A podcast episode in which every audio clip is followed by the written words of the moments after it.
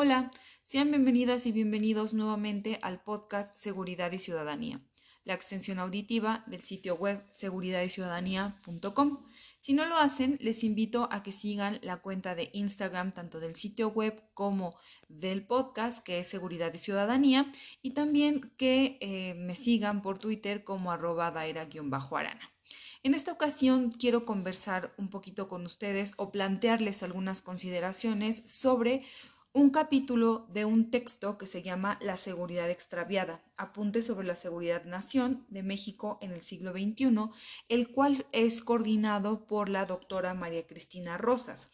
La doctora María Cristina Rosas es conocida en México y en América Latina como una gran especialista en temas de seguridad nacional, eh, pero también como una destacada internacionalista. Sin duda creo que todos los internacionalistas de alguna u otra forma la ubicamos, la conocemos.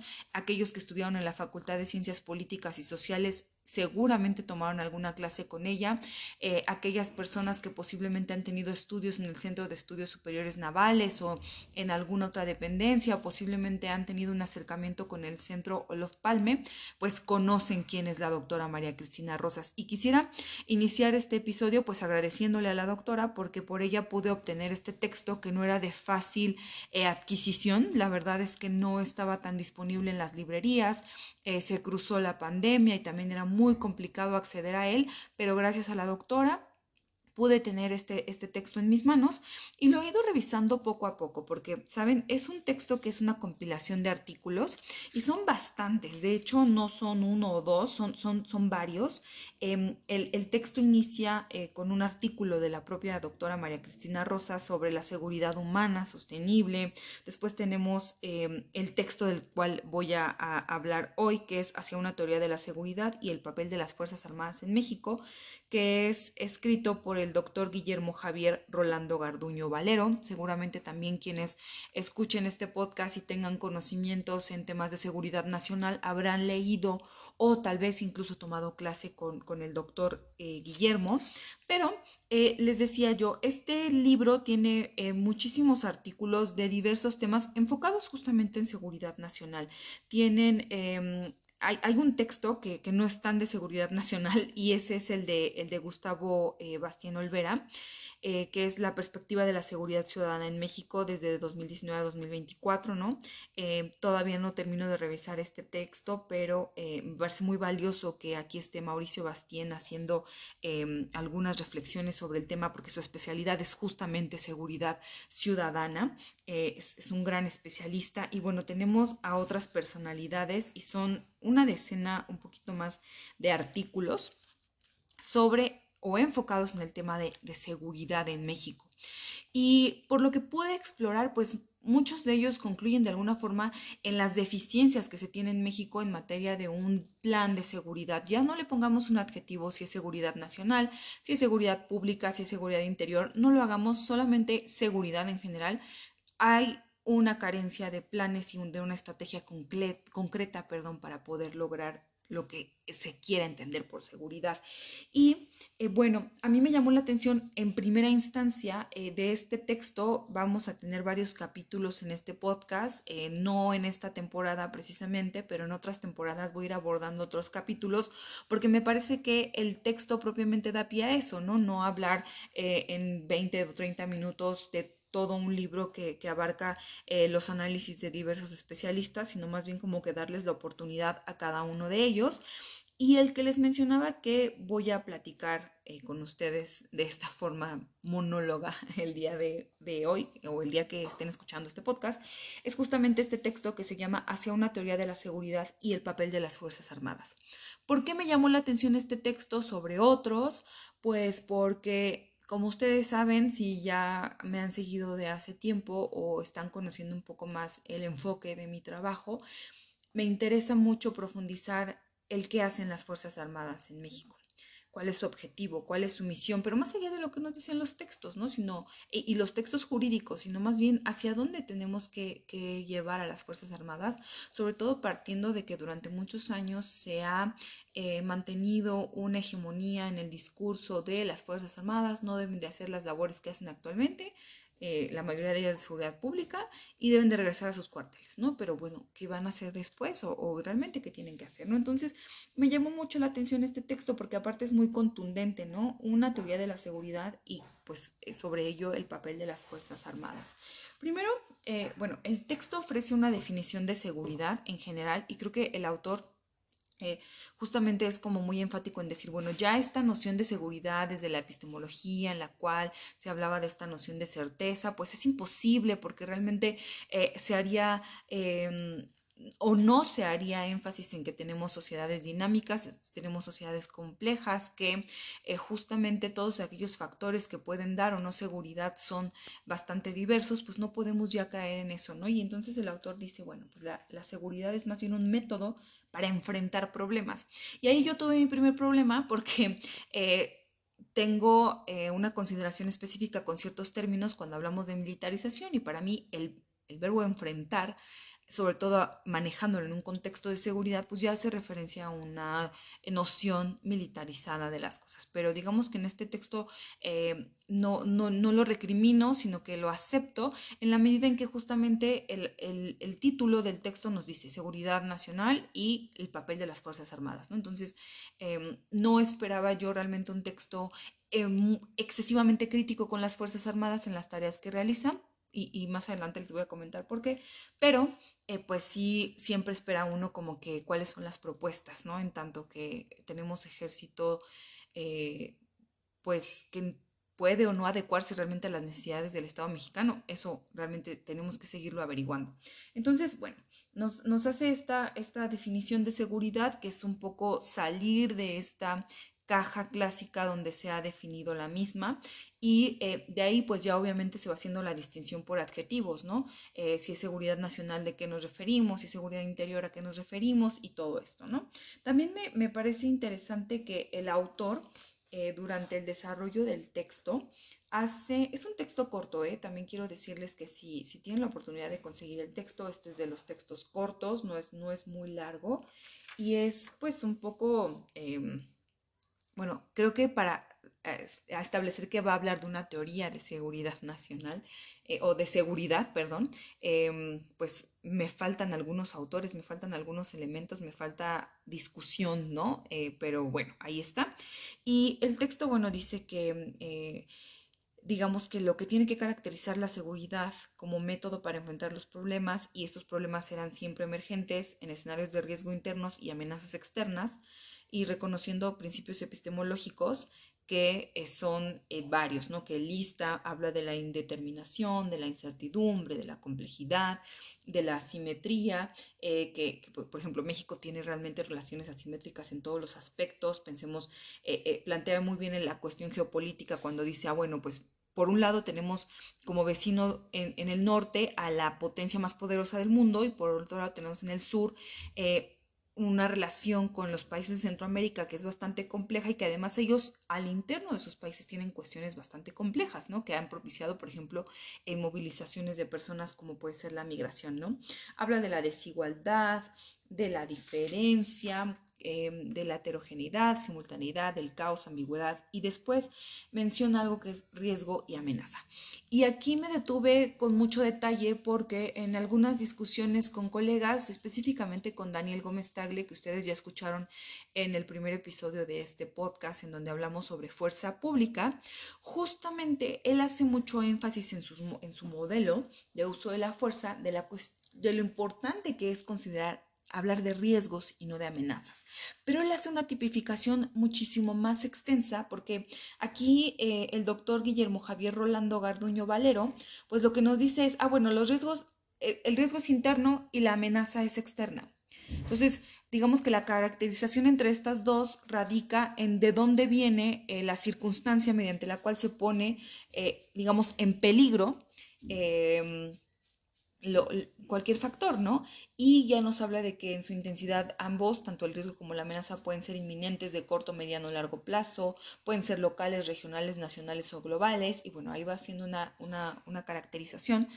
Pero justamente entonces eh, me parece interesante cuando hablamos de lo que tiene que ver con seguridad, en general y en específico, por ejemplo, seguridad pública, muchas veces se habla más de amenazas que de riesgos. Entonces, si partimos de la propia definición de este autor, podríamos decir que ahí em, si hablamos de amenazas, entonces quiere decir que todo, todo viene del exterior. Y sabemos que no es así, que muchos, eh, muchos factores que ponen de alguna forma en entredicho aquellas circunstancias mediante la cual las personas pueden sentirse seguras o el propio gobierno en su momento puede realmente dar certeza de que hay esta condición de seguridad, entendida como una condición y no como lo menciona el autor, que es como un método para enfrentar los problemas eh, pues justo hablamos de riesgos y no de amenazas, ¿no? Entonces, esto me pareció sumamente interesante y les invitaría también que ustedes me comentaran eh, tanto en, no sé, en la imagen de, de Instagram o en, en, Twitter,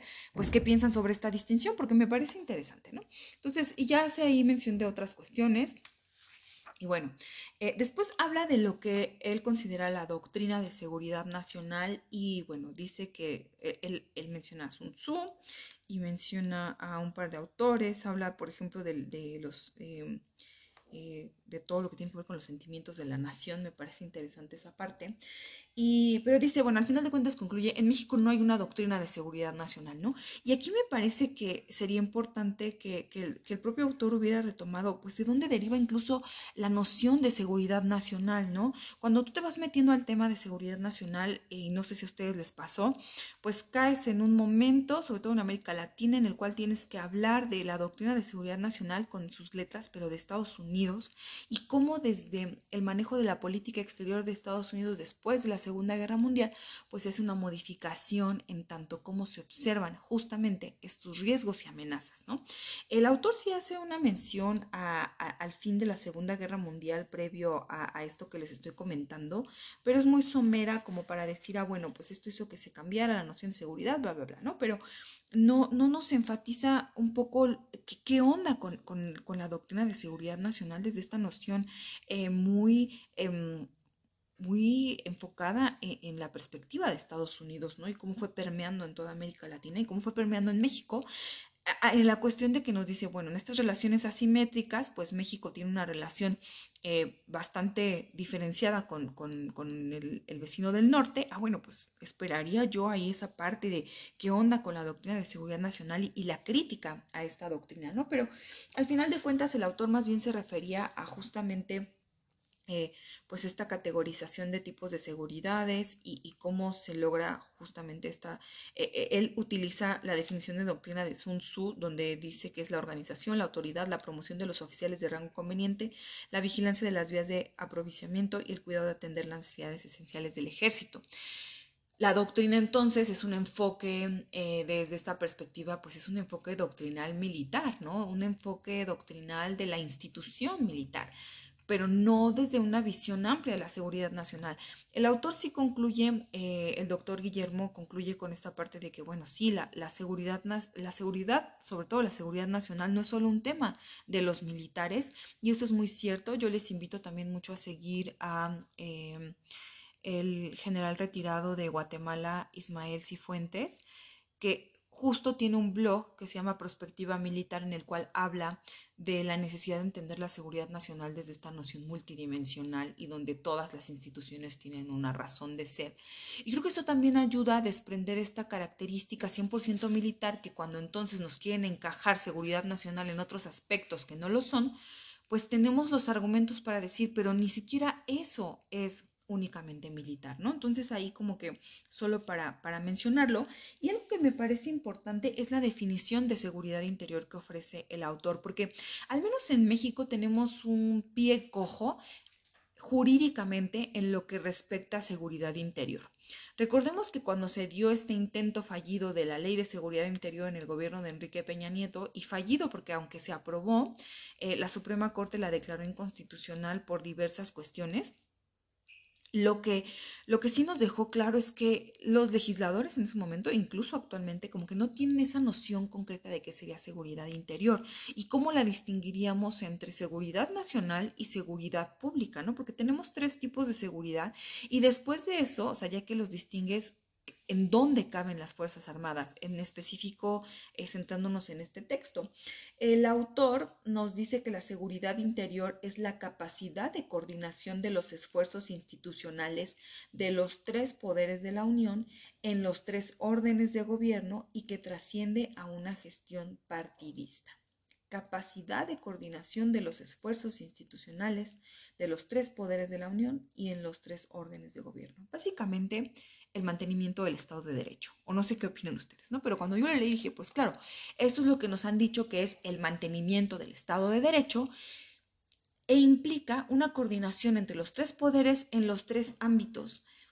Eh, y, nos hace un énfasis en que esto tiene que ser desprendido de una eh, gestión partidista, o sea, eh, no importa que esté Morena en el poder o el PRI o el PAN o el que sea, esto tiene que ser trascendental como esta noción, esto que nos eh, han dicho todo el tiempo, esta cuestión del proyecto de Estado.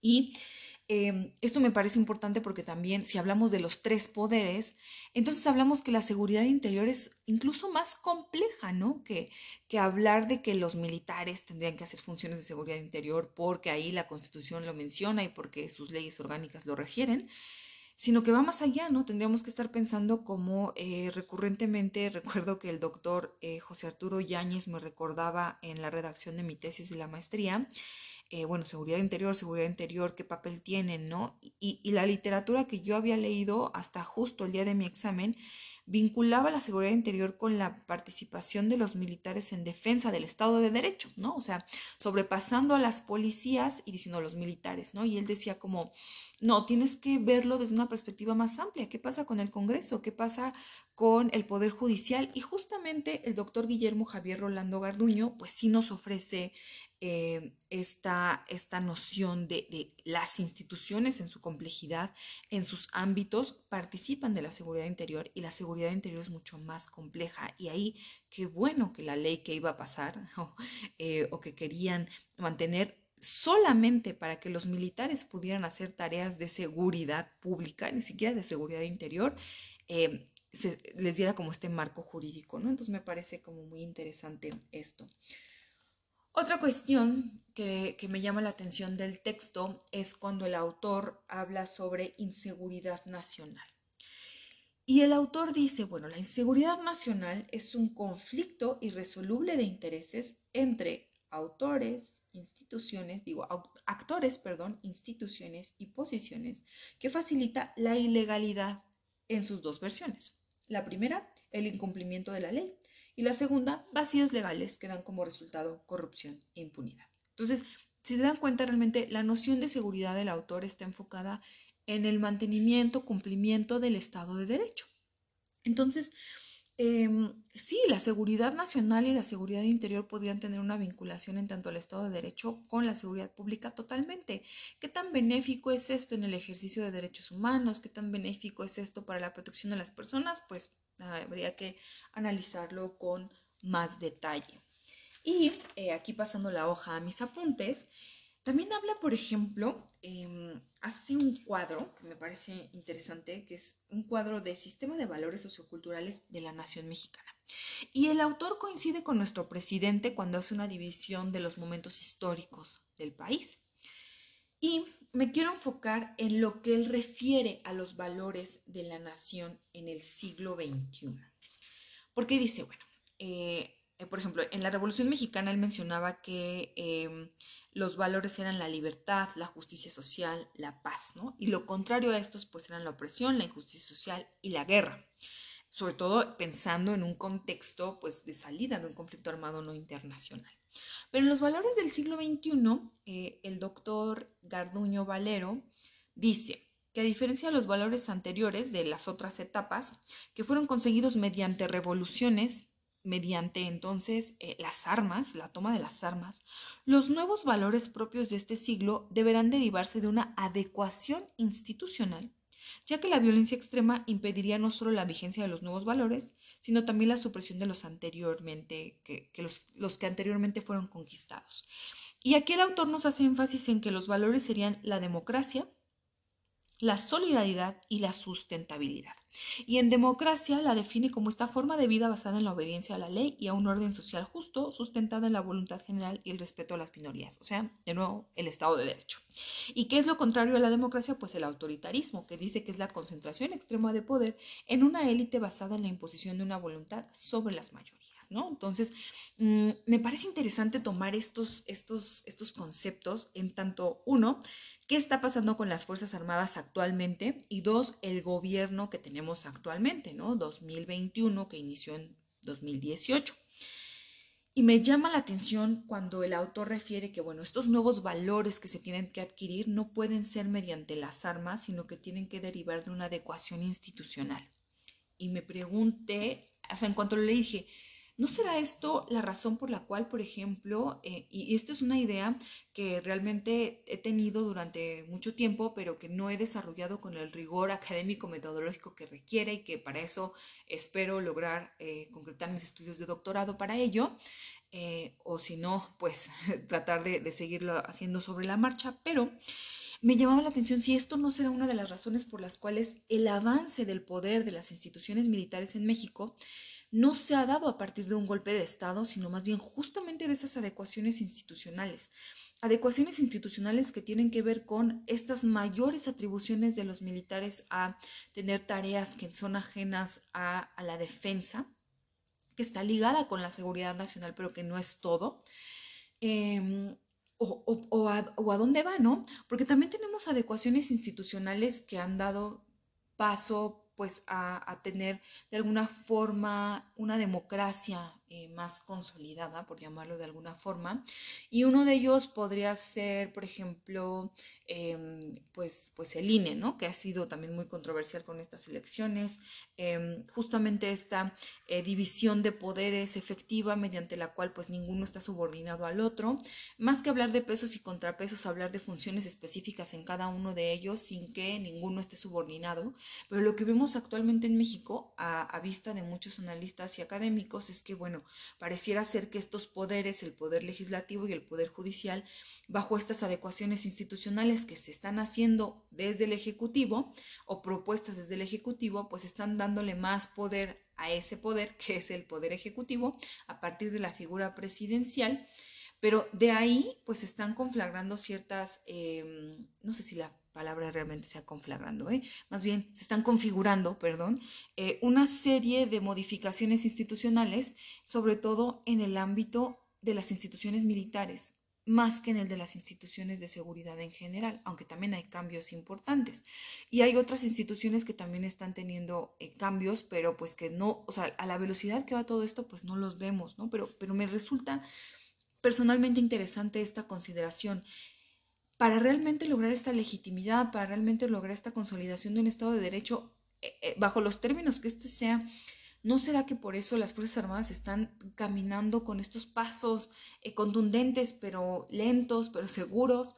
Eh, sin recurrir a un golpe de Estado para, para hacerse de poder y, el, y, el, propio presidente sin recurrir a estas acciones, no, no es cayendo en su narrativa de que él no reprime o estas cosas, sino más bien como desde estas nociones de la imposición de, de su plan de gobierno es de una forma bastante distinta, al menos en la narrativa, respecto de otros momentos donde se han intentado hacer transformaciones históricas, ¿no?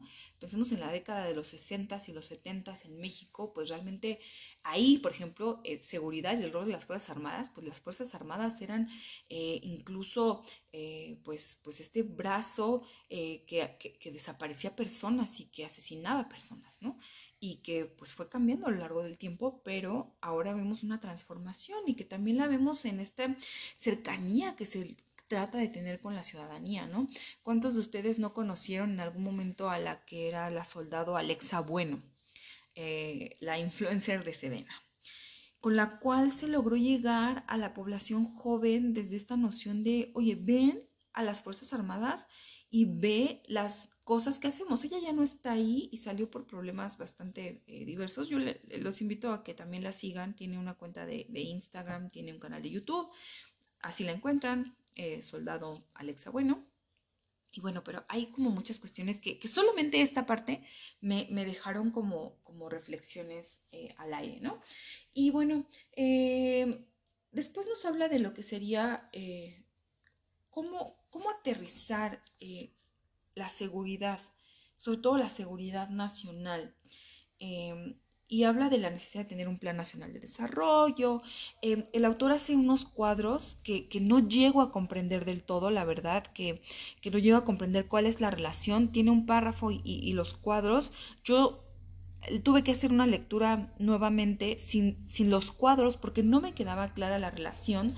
Pero bueno, al final me llama la atención cuando él dice que todo proyecto nacional debe descansar en la seguridad mediante la transparencia de las acciones ante una sociedad organizada y fiscalizadora que establezca el marco de las responsabilidades públicas, fundamentada en la coordinación interinstitucional para evitar la duplicidad u omisiones de actividades a partir de ser garantes de la operatividad y la capacidad de incidir sobre sus problemas. Me llama la atención porque es un tema de ahora, ¿no? El tema de la transparencia y la rendición de cuentas y el tema de la sociedad civil ante los gobiernos. ¿no? Tenemos em, una narrativa presidencial mediante la cual se busca que eh, todo sea halagos y aceptación del proyecto que se nos plantea como proyecto de nación.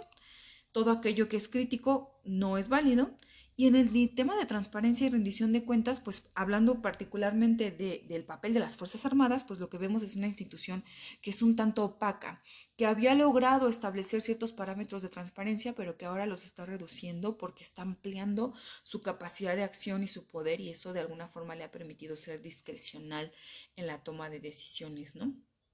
Eh, bueno, no tanto en la toma de decisiones, sí en la toma de decisiones, pero también en lo que nos, nos explica, en, en las cuentas que, nos rinde.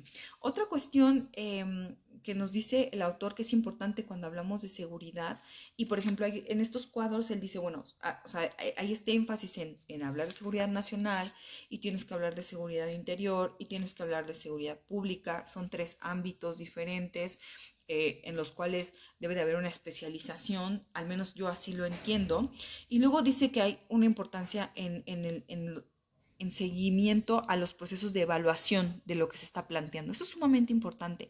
Y para evaluar, pues sabemos que necesitas indicadores, sabemos que necesitas una serie de elementos. Y también nos dice el autor Em, la necesidad de, tener este reconocimiento de, lo que sucede en el terreno, de eh, tener conocimiento de que no todas las cuestiones son iguales y de que se deben de contar con eh, parámetros de políticas y de protocolos de actuación, ¿no? Entonces, tenemos, eh, nos plantea una diversidad de elementos que posiblemente si los buscamos a detalle no solamente en este gobierno, ¿no? sino en gobiernos anteriores, pues va a ser difícil encontrar todos estos elementos, ¿no? Y eso me pareció como importante hacer énfasis en el tema de rendición de cuentas y de la evaluación que se tiene que hacer a las políticas públicas que se planteen en tanto a estos ámbitos de seguridad, ¿no? La pública, la interna y la nacional.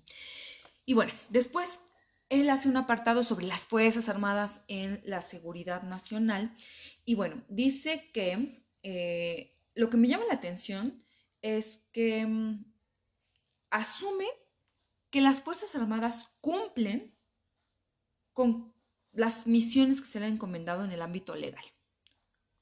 Y él establece, o sea, nos habla de las siguientes, ¿no? Nos, eh, defensa de la soberanía ante amenazas del exterior, defensa del Estado y de la sociedad ante conflictos internos por parte de actores no estatales y auxilio a la población civil en casos de desastre y emergencias. Y y es muy enfático en asumir que cumplen con esas misiones.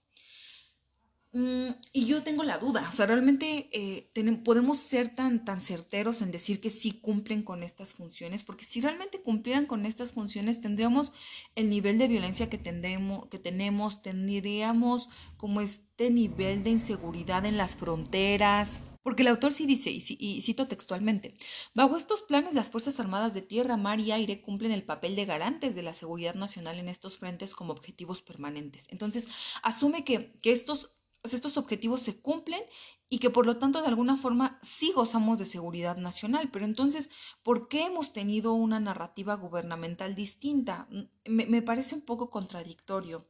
Eh, y, también nos dice que todas estas modificaciones que se han dado, por ejemplo, la reconversión de instalaciones para hacer, em, para atender el tema de, la COVID-19, él dice enfrentar al COVID-19, de nuevo esta noción un poco militarizada. Em, dice que las Fuerzas Armadas refuerzan su vocación de servicio en beneficio de la sociedad. Sí, pero esperaba yo también eh, una cuestión un tanto más crítica, porque es, es solamente un cumplimiento de misiones establecidas por eh, legisladores y por, por, por em, pues por quienes definen estas, estas misiones, incluso pensándolos fuera de las instituciones armadas, o por qué los militares o las instituciones armadas, las Fuerzas Armadas, están haciendo esas labores que realizan. Eh, más allá de que entren estos genéricos de las misiones que se les han encomendado a partir de, la Constitución y sus leyes orgánicas, ¿no? O sea, eh, ¿por qué están donde están? ¿Por qué hacen lo que hacen? ¿Y por qué les interesa estar ahí? Yo esperaba realmente eh, un poco más de detalle en estas cuestiones. Entiendo perfecto y creo que es algo que sucede con muchos analistas, muchos autores, muchos em, académicos, cuando trabajan muy de cerca con las Fuerzas Armadas, em, y claro, para ganarse su confianza, eh, porque no es sencillo, para seguir dentro de, su círculo, pues llegan a caer en esta cuestión incluso salamera, ¿no? De, de alabarles por todo y no ser críticos. Pero realmente em, el autor sí hay unas partes donde es crítico, ¿no? Eh, el doctor Garduño Valero eh, llega a un momento donde dice, bueno, eh, exigencias para fortalecer a las Fuerzas Armadas y habla de varias cuestiones que son relevantes para modificar la, la, institución, ¿no? Que me parece también sumamente importante porque cuando hablamos de seguridad y sobre todo metiendo el, el rubro militarización, siempre es como de necesitamos fortalecer a las policías. Y sí, sí necesitamos fortalecer a las policías, pero también necesitamos reformular, cuestionar el tipo de instituciones militares que tenemos, por qué han logrado estar donde están ahora y, dónde realmente las necesitamos y dónde no. Por ejemplo, el autor sí hace, em, les decía, como una, em, muestra un cuadro donde pone 12 eh, líneas estratégicas de mando cuáles son las funciones básicas y cuáles son los requerimientos táctico-operativos entendido en esta noción de modificación que requieren las Fuerzas Armadas. Y voy a mencionar algunos. En el tema geopolítico y geoestratégico, pues habla de eh, que las funciones básicas son pues atender la desigualdad, la simetría y el tema vertical. Y pues aquí se requiere, por ejemplo, entender la naturaleza de los conflictos, eso ya en el tema geoestratégico, eh, el tema de los riesgos y las amenazas, ¿no? En cuanto a los valores, pues lo que se necesita es que las funciones básicas de las Fuerzas Armadas estén enfocadas en derechos humanos, democracia, soberanía, legalidad y legitimidad. Y esto me parece sumamente importante porque entonces tenemos que regresar a una discusión relevante que es las relaciones cívico-militares entendidas como estas eh, pesos y contrapesos, ahí sí que deben de existir entre las instituciones civiles y las instituciones militares para que las militares funcionen con profesionalismo, con cierta autonomía que requieren en las funciones que realizan, pero que realmente estén eh, que realmente entreguen cuentas al poder civil, ¿no? Eso es sumamente importante. En el tema, por ejemplo, de eh, educación y profesionalización, pues esta cuestión de, mejorar el entrenamiento en cuanto a eh, otras cuestiones que tienen que ver como con la gestión y esto, el autor dice, bueno, se necesita un ombudsman militar, no para, para, para digamos, eh, decir que ningún militar es culpable de los actos que se le acusen, sino más bien para que no se cometan arbitrariedades en sus derechos. Ya en este podcast hablaremos en algún momento del libro de la tropa, pero les adelanto un poco que pues sí, hay violaciones a los derechos de los militares como hay violaciones a los derechos de los policías, sobre todo cuando se trata de encontrar culpables ante una actuación arbitraria o ante una actuación que viola derechos humanos. Y sí se requiere que haya quien les defienda, y que no se caiga en esta politiquería de decir, ah, todos son culpables y todos están en la cárcel eh, y ya cumplimos, ¿no? Sino que realmente se haga el debido proceso como debe ser, porque es un derecho humano de todas las personas. Y pues en esto va este texto. Creo que mis conclusiones al respecto serían, em, me faltó como persona que está metida un poquito en estos temas, tal vez no con excesiva profundidad, pero que sí son de mi interés y que de alguna forma conozco algo de ellos, me faltaron unos conceptos adicionales para reforzar lo que el autor plantea. Eh, me faltó también eh, una visión excesivamente más crítica de la actuación de las Fuerzas Armadas, porque afirmar que cumplen con sus misiones es olvidar que la evidencia nos ha mostrado que tenemos ciertas inseguridades que el mismo autor em, menciona en el texto, ¿no? Y me quedo también con esta, esta duda de, de, la propia estructura del artículo, de estos cuadros que les menciono. ¿Cuál es la utilidad? Es solamente una cuestión visual, pero son matrices que nos pueden servir de algo. Ojalá nos hubiera explicado con más detalle esa relación de esos cuadros, porque me parece sumamente importante. Y rescato muchísimo cómo define seguridad interior. Em, no rescato el manejo del lenguaje bélico eh, o militarizado para hablar de, la seguridad a nivel genérico, porque creo que eso da pie también a que desde la academia caigamos en un aspecto de reforzar el fenómeno de la militarización visualizado desde una perspectiva más amplia. Y eh, pues creo que esas son como mis consideraciones sobre este texto.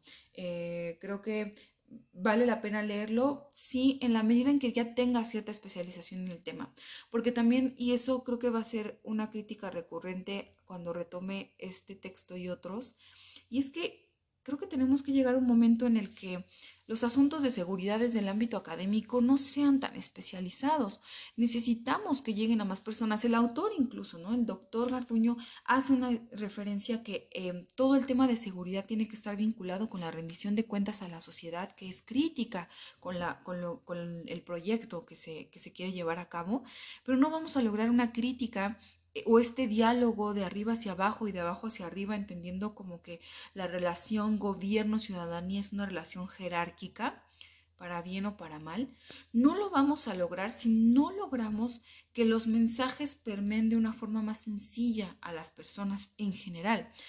Eh, y de ahí me asumo totalmente culpable.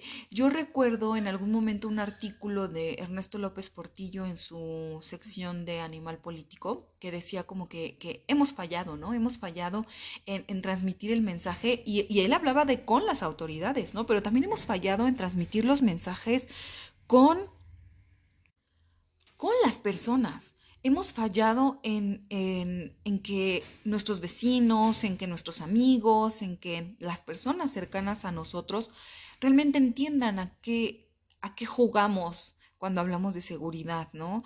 Eh, ¿A qué nos referimos cuando hablamos de que las Fuerzas Armadas deben o no deben de estar y haciendo labores que, decimos o afirmamos que no les corresponden, pero porque sí o porque no. Creo que tenemos que bajar muchísimo el discurso porque la discusión entre especialistas está muy padre, es muy interesante, es muy reconfortante, pero es un círculo muy pequeño. Necesitamos ampliar ese círculo, necesitamos ampliar la discusión y hacerla realmente pública. Porque pensemos, la discusión pública ahorita en seguridad o la que acapara... Eh, redes sociales y medios de comunicación que, no, no son, no son eh, representativos de todas las personas, pero es, un círculo de personas que hablamos o que tratamos de hablar o dialogar entre nosotros, a veces se logra, a veces no, pero no hemos llegado más allá, ¿no? Eh, ni con las autoridades, que eso creo que no tiene que ver con que el mensaje no sea claro, sino que también hay una cerrazón pero con las personas en general, pues sí tenemos que hacer que los mensajes lleguen de una forma más clara. Y esa sería como mi, crítica general a estos textos.